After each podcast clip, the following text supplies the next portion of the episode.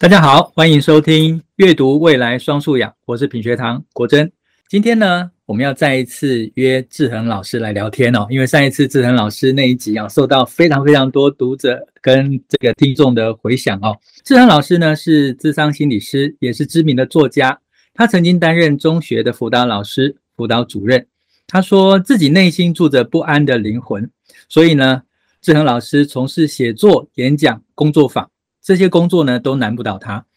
他的著作有非常多我们耳熟能详，而且在排行榜上面哦，一直占据很好销售的著作，包括《脱颖而不出迷惘》、《正向聚焦》、《拥抱刺猬孩子》、《受伤的孩子和坏掉的大人》等等。那我想上一次我们谈到的呢，是关于数位网络上面上瘾的问题，但其实志恒老师有另外一个。领域哦，也是非常受大家瞩目的。那我相信也对各位爸爸妈妈跟老师很有帮助的，就是一个正向聚焦与学生的成长学习哈。那老师所写的那本书《正向聚焦》，也是许多这个主题上面爸爸妈妈会拿来参考跟阅读的书。那我想这本书呢，它里面有非常多如何用一些金句哦来帮助大人跟青少年沟通，然后让孩子能够聚焦在一个正向的心理上面哦。那今天呢，我们非常欢迎志恒老师再次来到现场哦。志恒老师好，国珍老师好，各位听众朋友大家好，我是志恒，是是是，非常谢谢志恒老师哦。诶，那志恒老师，我真的想请教一下哈，在您的书里面特别有谈到几个，尤其是这种有些话听起来像赞美哦，但其中暗藏批评跟指责哦。诶，这是一个什么样的句型哈？可不可以拿例子来，然后你来拆解一下这中间的一些心理上的转折跟内在的意涵是什么？呃，我觉得哈，呃，会让呃，不管是孩子哦，或是说人际关系里面任何人哈，会觉得不舒服的话语哈，通常就会有三种成分，一个叫做找缺点，一个叫做翻旧账，啊，第三个叫做爱比较，啊，那如果你不管讲的多正向或者多肯定多赞美，只要里面有这三个成分哦，这个话一定变质啊。例如说啊，小明啊，妈妈发现啊，你什么都好诶、哇，样样都精通，可惜啊，就是呢国文弱了点啊，要加油哦。这个妈妈讲的也不是事也不是说错哈，也是事实，对不对？可是听在小明的耳朵里面，他不会，他会去忽略哈，那那那其他都很好。他会想到就是你就是嫌我嘛，哎，你就是嫌啊，就是包装在赞美里面的一个否定，或者说呢，哎，小明啊，你从小到大都很听话，一向都听妈妈的话，可是为什么你选大学一定要跟我唱反调呢？你是这么听话的孩子啊，怎么会这样呢？让妈妈很难过哎，好像这样的话，是不是也暗藏着一个啊、呃、批评或指责啊，嗯、或者呢，呃，它包装在一个嗯。我我觉得后面这句话有有一点点情绪勒索了啦，包装在一个就是说，哎、嗯，你以前都听话，我很对你很放心，可是今天你这样子让我很头痛，所以你得听我的啊。像这样类似这样的话，其实都会让孩子感觉到是有压力，或者说自己是被否定啊，呃呃，感觉到是不舒服的啦。嗯嗯嗯，所以就好像英文里面哈，你如果不管前面讲什么，后面只要加个 but，嗯、那其实关键就在后面的那个 but 哈。哎，但我觉得这件事情很重要，是说，呃，尤其在我们这一代的父母，其实跟上一代的父母已经有很大的不同，就是我们比较乐于去赞美孩子，对。但是如果从刚才的句型分析来看的话，其实那个虽然表面是一层赞美的外衣，但是里面还是有刚才您所说的，不管是找缺点，甚至是情绪勒索。那如何做到纯粹是赞美？呃，我觉得这个要先从眼光开始。那我我写正向聚焦这本书，其实呃，我很怕大家一样画葫芦，就是说照里面句型，就是哎哦，好像我举什么例子怎么说你就背起来，就这样跟孩子讲。可是如果你的眼光没有发展出来的话，呃，这些话讲怎么讲就是怎么怪啊。那所所谓的眼光是什么呢？就是你要真的能够看到孩子他身上那些。值得被肯定的正向特质，或者值得被嘉许啊，甚至他也没有什么值得被肯定，但是就因为你的存在，我就觉得你很棒，我也愿意去欣赏你，这样子也都可以。可是很多的家长在这个地方就会有一个疑惑，就是说，老师，那你就说都要看孩子正向的，我有看到啊，那可是孩子负向的地方呢，他就有问题行为啊，他就有一些不是我很满意的地方，他就是有一些需要改进的地方，难道我就不要看见吗？也不是哦，也不是这样哦。好，那我觉得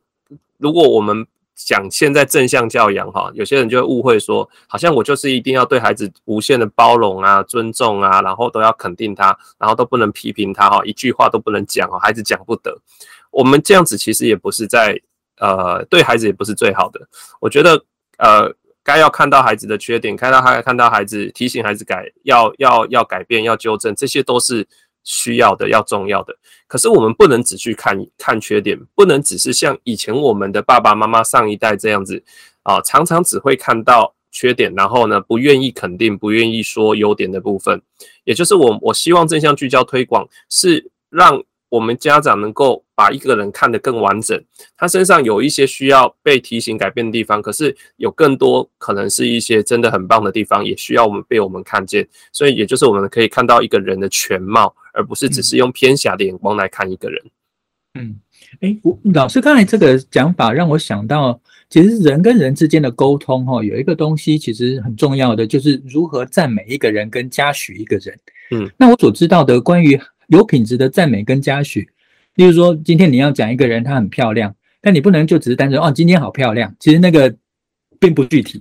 对，就说哦，你今天的眼睛很有精神，看到你的眼神，连我今天的精神都好了起来之类的。那这个就是一个很具体。然后它里面有没有瑕疵呢？可能有瑕疵，但是我们并不把它变成是一个附加条件放到上面来，而是我今天单纯就嘉许跟赞美你的优点。那这样子会不会让，是不是因为这样子的聚焦，所以才会让孩子在接受赞美的时候，他自己也被因为这个赞美聚焦在他正面的力量上面？对，我们说这个肯定啊，他不只是他不成不承然只是赞美肯定，我们希望这肯定是为他带来力量，他愿意去做更多，去发挥更多这样子很棒的特质或者是行为。好，所以你一定要那个肯定一定是要聚焦在具体的事实上面。一定是要有才可以。我举个例子哈，我每次呢，我女儿跟我那个阿公，他他的阿公阿妈就是我爸妈哈，在试训的时候，那你知道阿公阿嬷疼疼孙子哈，看到我女儿不管做什么，那个图画画图啊，干嘛都说哇，你好棒哦，你超棒的啊，露娜你第一名，阿公好爱你哈。那像像这种呃小的时候哈，讲讲就算了，可是孩子越来越大的时候，你的肯定如果是这样，就是很有问题的肯定。好，那这个会让孩子呢，第一个他误以为他真的是世界上最厉害，他自我价值 就是他自我感觉会良好，然后是或者说太过自我膨胀了哈，因为他不知道自己好在哪里啊，然后他就自大自满，这种是我们很很怕的哈，很多很多教育现场老师都很怕这样的孩子，就是自以为是，然后就觉得自己没什么不对哈，无法自我检讨。那第二个就是说，你的肯定如果缺乏具体事实的话，孩子真的不知道自己呃好在哪里。棒在哪里？那他可能没有办法去复制说，呃，或者说去去针对你想要肯定他的地方再去加强，他会不知道那个地方在哪里。然后再来就是说，如果今天一个孩子处在一个比较呃，就是说挫折的状态之下，那你想要去肯定他，你就会跟他，你可能就会跟他，你可能安慰他，会说你已经做得很棒啦。好像这种安慰就是没很很很不具体的安慰。那他就会觉得，我就明明就不棒啊，你怎么会说我棒？他不会接受这样子的肯定，这这个肯定就没有力量。可是你改个方式讲说，我看到你在这过程中，你遇到这个困难，你没有放弃，你依然去尝试什么什么什么。我看到第一个、第二个、第三个，所以你做的很棒了耶。哎，这个时候孩子或是对方就会比较能够接受下来，然后这个东西会变成他内在的力量。是，哎，我觉得刚才有一个提醒很好哈，就是我不去嘉许跟赞美结果，而且是一个空泛的结果。我其实嘉许跟赞美过程，就算那个过程是失败的，但是我想孩子会看到或听到爸爸妈妈说：“哎，你有看到我刚才很努力耶，虽然我结果没有你想象中的那么好，可是你肯定了我刚才的过程。”我觉得那对这种参与的态度应该是一个很正面的正增强，对不对？对，没有错，因为呃呃，比起比起过程，有的时候结果更值得我们肯定。但是不要误会哦，不是说结果不重要哦，哈，嗯，就是说，呃，有些爸爸妈妈会这么说，就是跟孩子讲说啊，你有用功就好啊，啊，我看到你的努力哦，考几分不重要，也不是哦，哈，我们也是很重视成绩，也是很重视要考几分的，只是。呃，在这个过程里面，过程里面孩子做了什么是更需要被我们看见的，因为我们更重视的是他的态度，他的他是否愿意尝试，他背后有什么起心动念，他有什么对自己的期许，这些东西其实是我们更想要希望孩子能够展现出来的，所以我们会特别针对这个地方啊，多给予具体的肯定。是，诶，那谈到赞美啊，因为给赞美的是家长，对不对？嗯，那家长要怎么样能够适时的去控制自己的情绪？因为有的时候你看到那个结果，你就不是不这样不小心情绪就上来了，对不对？对啊。那你又要在这个时候又要赞美，然后我觉得这中间其实家长反而应该学的比学生还多诶。对，呃，国珍老师，你这个问题问太好了，因为我我。带过这么多轮的正向聚焦读书会哈，呃，家长的工作坊团体哈，这么多轮这么多期哈，每一每一阶段的家长都有家长问我说：“老师，我我就真的很火啊，我他就闯祸了，我是要怎么正向聚焦？我是要怎么肯定他？”那我通常就会跟家长讲说：“哈，呃，我后来就知道这个其实这这是最大的一个障碍，就是人在火大的时候你是看不到人家的优点的，所以这个时候呢，我通常就会跟家长讲说：看不到，讲不出来。”暂时就不要讲吧，没有一定要讲啊，就是你宁可不讲，你也不要为了正向聚焦而正向聚焦，结果讲了一个怪怪的话，或讲了一个可能会破坏关系的话，或者你言不由衷，孩子还是孩子会感受到的啦，他会知道说爸爸妈妈不是真心的啦，在讲那个虚伪的话，他感受得到的。哦，所以刚才老师提到一件事情很关键诶，那个赞美还是要来自于。让孩子能够感受到那是真心的，所以不需要讲的热热等，反而是那种很真诚的鼓励跟赞美，就是一个最好的，而且最能够启发孩子力量的一种嘉许，对不对？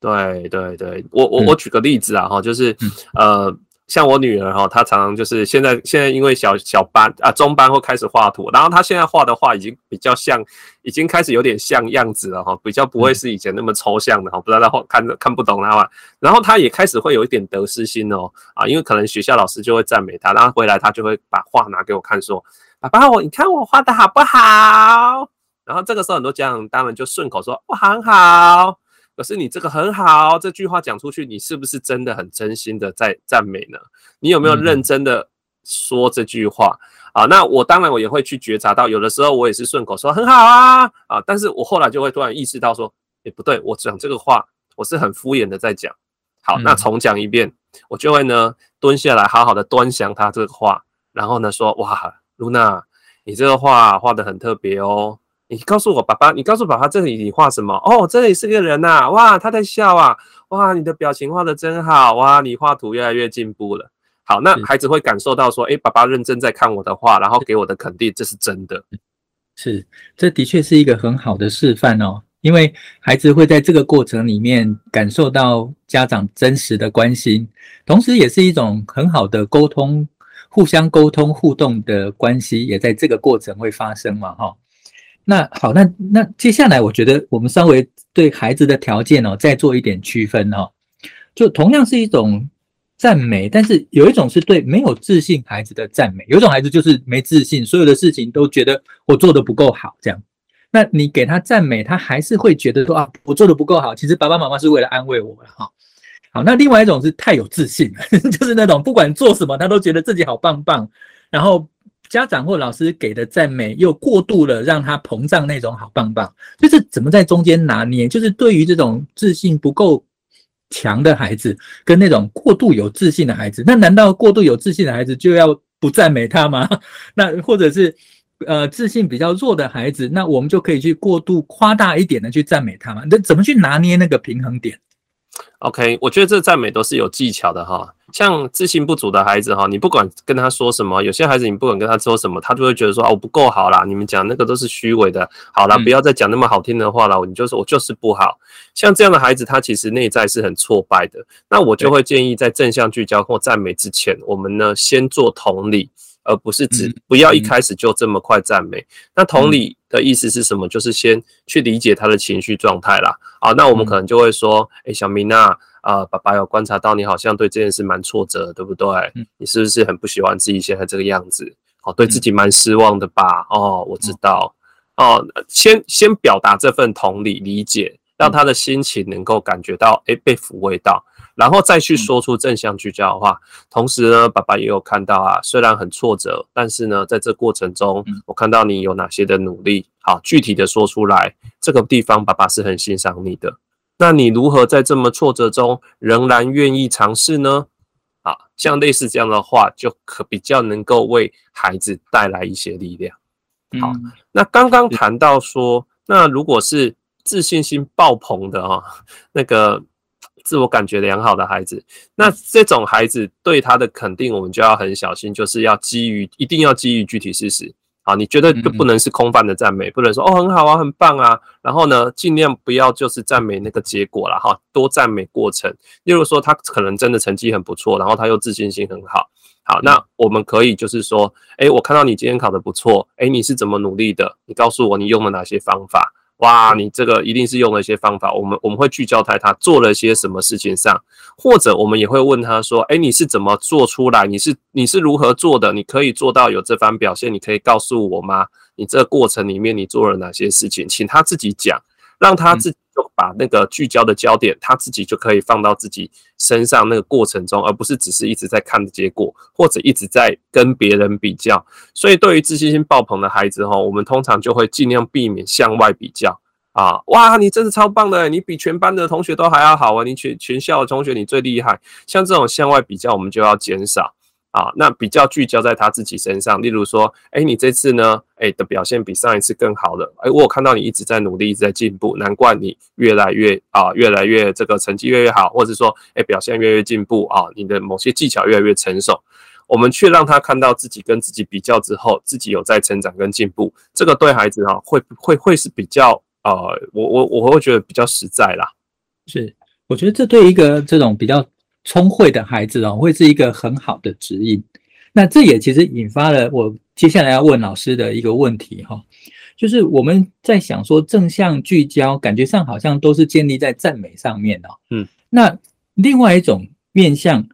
指出缺点，有没有可能也可以创造正向的聚焦，然后给孩子带来正向的体验？很重要是那个这样的体验哦，因为指出缺点，大家都觉得不舒服，对不对？可是，怎么透过指出缺点去创造正向的体验？我相信很多家长其实也很想对孩子说：“啊，你这边做的不够好。”可是一个不小心就变成指责，所以怎么去拿捏那个分寸呢？嗯、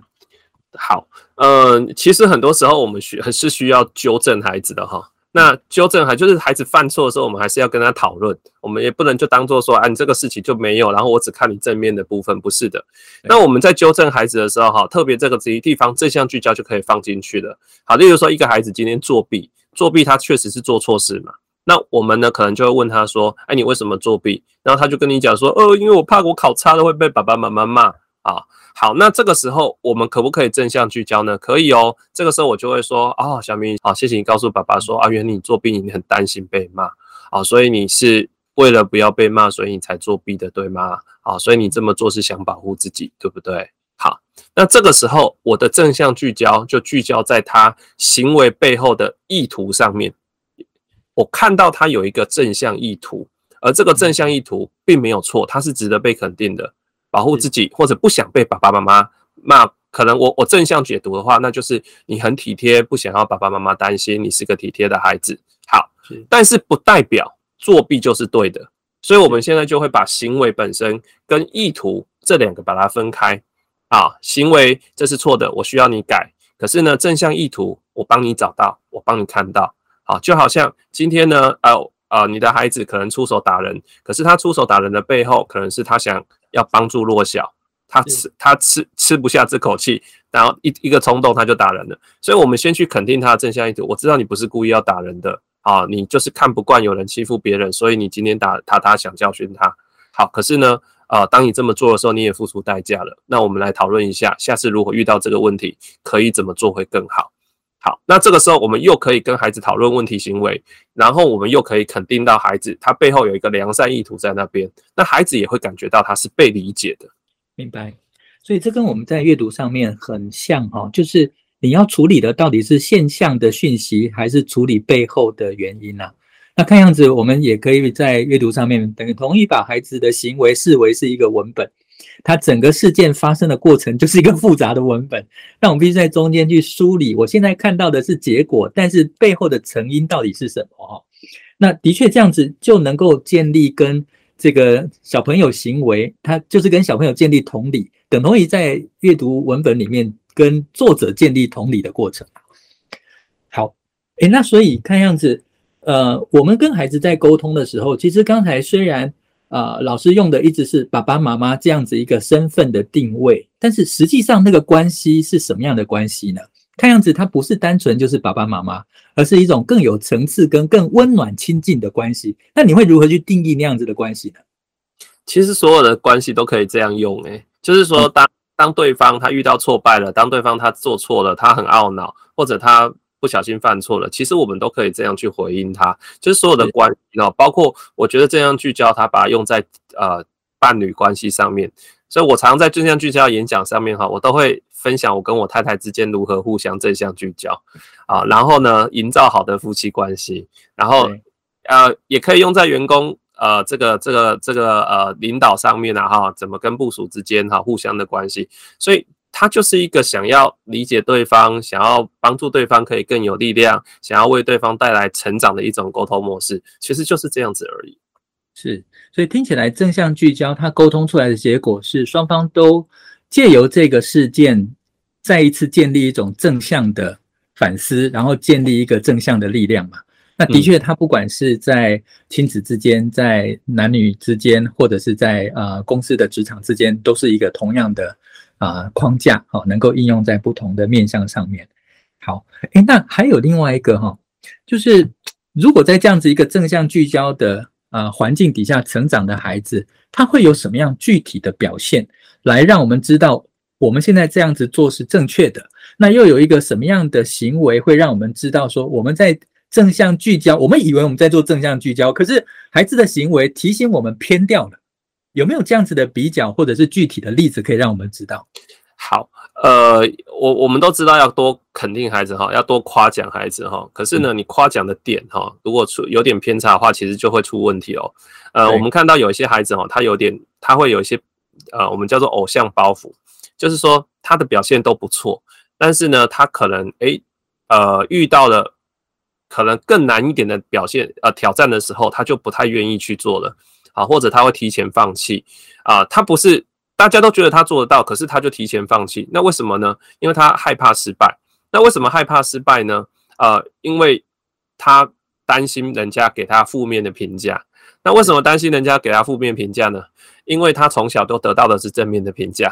所以他从小被认为说他是一个很很棒的人。然后呢，我很聪明，所以我如果今天我失败了，就代表呢，呃，我就。不是一个好的，不是一个好的人哦，不是个好孩子，我没有你们眼中那么聪明，所以呢，他就会立刻从我很棒变得我很糟。那为了避免我很糟那种感受、那种挫折，那干干脆我就不要去做啊。我常常讲哈，比赛不会输的方式哈，唯一方式就是不要参加比赛啊，所以我就直接放弃了嘛。啊，那这这样的孩子哈，会比较呃害怕失败。那为那你你如果发现你的孩子诶，他的表现都很不错，可是呢，他越来越升上高年级，然后越面对越来越高端的挑战，他就越来越胆怯，越来越不想去面对了。然后呢，无缘无故就说我不想去了，我不想要做下去了。那你就要去小心哦，他是不是有这种偶像包袱？那这个时候我们就要反思，我们对孩子的肯定是不是都太过于只称赞他的？呃，第一个就是结果，就是哎，你考第一名啊，哦，你又得名了。第二个就是他无法改变的某些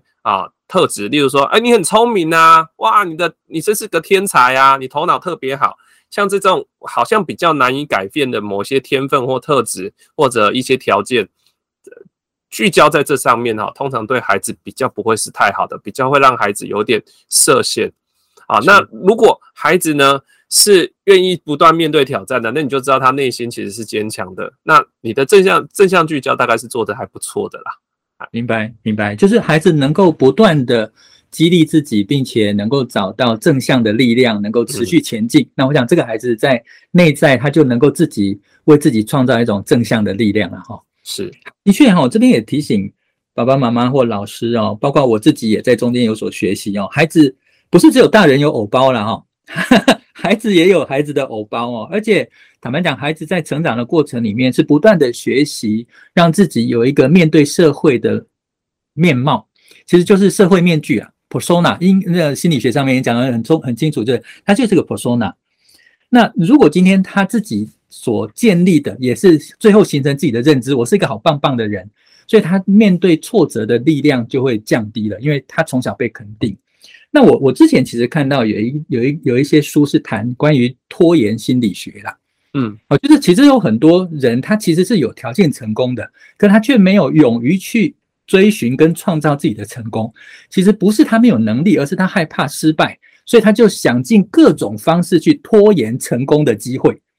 然后让自己因为没有成功，然后把责任怪给别人，自己就不用去负担那个失败的挫折，所以变成都是别人害的。好，所以或许这是另外一种复杂的心理机制哦。但如果孩子陷入这种拖延上面的心理机制的话，那也就正好佐证了刚才啊、呃、志恒老师所说的，他缺乏的内在积极正向的力量。好，对。呃，我我补充一个，我之前在高中职场看到一个现象哈，就是有一些孩子他从小成绩真的很优异，然后他的高中他上了高中之后，因为高中又更高强度嘛，大家又是筛选过的，好，那他的高中更强高强度的环境哈，他可能第一次月考、第二次月考考得不太好，然后接下来他就放弃了。那为什么放弃？他他其实不是真的考得很差哦，他其实在努力就好了，就他不愿意努力了。好，后来去探究那个心态，你就会知道。他就是这样子，他会觉得说，我我很担心，我再努力会也也也赢不了别人，那我干脆我就不要努力了，我就干脆不要赌了。所以人家如果问他说，啊，你怎么怎么成绩这么糟，怎么一直在退步？然后他就跟人家讲说，我没有在读书啊。好，对，所以不是我不聪明，是我不够努力。那不够努力听起来比较没有那么不好哈。聪明感觉比较糟，是我不愿意努力的。哎，我不愿意努力，不，我不读而已嘛。哎，对，没错，没错，我读了很难讲啊，我只是不想读而已。好，用这种方式自我安慰。对，他回避掉了责任了哈。嗯，是。哎，所以不，其实坦白讲，孩孩子跟大人，尤其碰触到人的内心世界哦，都是复杂的哦。好，那呃，我想很多爸爸妈妈跟老师都很关心，说怎么样在自己照顾得到跟能够给予支持的。阶段能够为孩子创造一种正向的内在条件哦。那老师在今天节目的最后，能不能给一些具体的建议，让大家能够在这样子的条件下面带给孩子正向的学习？好，我觉得最重要的就是说，你能够看到孩子那些。呃，正向、积极或进步这一面的一个眼光要看得到，然后呢，说出来的话一定要基于具体事实，哪怕只有一点点都可以。那这个具体事实说出来之后，哈，也你也可以搭配一些，我觉得还蛮不错的话，哈，例如说，诶，呃，小明啊，啊，爸爸有观察到你怎样怎样怎样，诶，这很不简单呢，啊，你是如何做到的呢？啊，你怎么帮助自己可以做到这番地步的？像这些话，我都觉得很有 powerful。啊，或者说呢，诶，我觉得，呃，一个孩子如果听到父母对他说，诶，孩子啊，你有这般表现，我很以你为荣，像这样子的话，里面又带了一个情感连接进去，我也觉得蛮对孩子会蛮有力量的。那特别如果孩子在挫败的时候。啊，我们可以呢去理解孩子呢，诶，这些他的他的挫败背后有一些他的内在的一些感受啊，或者他犯错的时候，他背后有一些正向意图，我们愿意帮他看到说出来，我觉得这个都可以有助于我们跟孩子变得连接可以更紧密，然后沟通可以变得更好。是，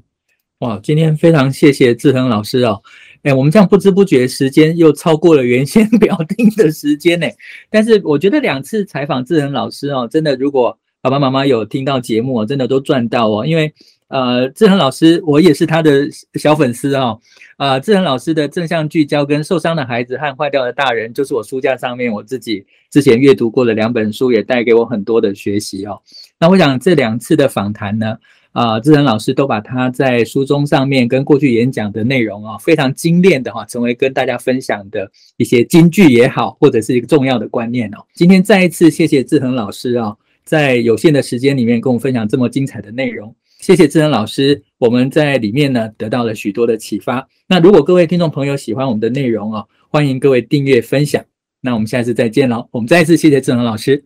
拜拜，谢谢大家。是，谢谢志恒老师，拜拜，拜拜拜。